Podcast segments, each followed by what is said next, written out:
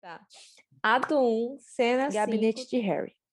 Hermione está sentada diante de pilhas de papéis no gabinete desorganizado de Harry. Ela arruma lentamente tudo aquilo. Harry entra apressado. Tem um arranhão sangrando no seu rosto.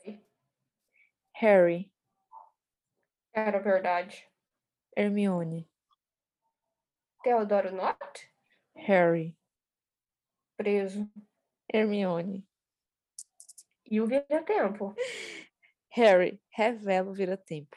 Ele brilha, sedutor. É autêntico? Funciona? Não é só um volta-hora? Vai mais além no passado? Harry, Ainda não sabemos de nada. Queríamos experimentar lá mesmo, mas prevaleceram mentes mais sensatas. Hermione, Bom, agora está conosco. Harry, E tem certeza de que quer guardá-lo? Hermione, Acho que não temos alternativa. Olhe para ele. É inteiramente diferente do vira-tempo que eu tinha. Harry com secura. Pelo visto, a magia progrediu desde que éramos crianças. Hermione.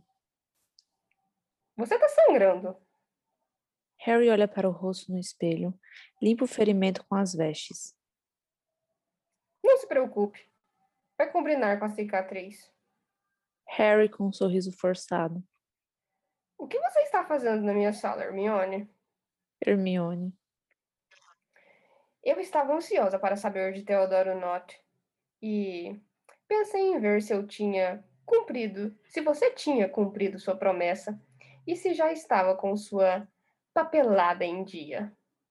Harry, Ah, e por acaso não estou. Hermione, Não, não está. Harry, como pode fazer algum trabalho nesse caos? Harry agita a varinha e os papéis e livros se transformam em pilhas arrumadas. Harry sorri. Harry, Não está mais caótico, Hermione, mas ainda está bem descuidado. Sabia que tem umas coisas interessantes aqui? Atrasgos na montanha, montados em arpéus na Hungria. Gigantes com tatuagens aladas nas costas, cruzando os mares da Grécia. E os lobisomens foram todos para os subterrâneos. Harry, Ótimo. Que fiquem por lá. Vou reunir a equipe. Hermione, Harry, eu entendo. O tédio da burocracia. Harry, Não para você. Hermione, Já estou bastante ocupada com a minha. Temos pessoas e animais que lutam com o Voldemort nas grandes guerras de magia. São aliados das trevas. Isto, combinados com o que acabamos de desenterrar na casa de Theodore Nott, pode significar alguma coisa. Mas se o diretor de execução das leis da magia não está lendo estes arquivos, Harry, mas não preciso ler. Estou lá fora, ouvindo sobre isso. Teodoro Norte. Fui eu quem ouviu os boatos sobre o vira-tempo e tomou as medidas necessárias. Sinceramente, você não precisa me, reempre- me repreender. Hermione olha para Harry. Isso é complicado. Hermione, Quer um caramelo? Harry, Não conte a Ron. Harry, Você está mudando de assunto. Hermione, Estou mesmo. Caramelo? Harry, Não posso. Atualmente, não comemos açúcar.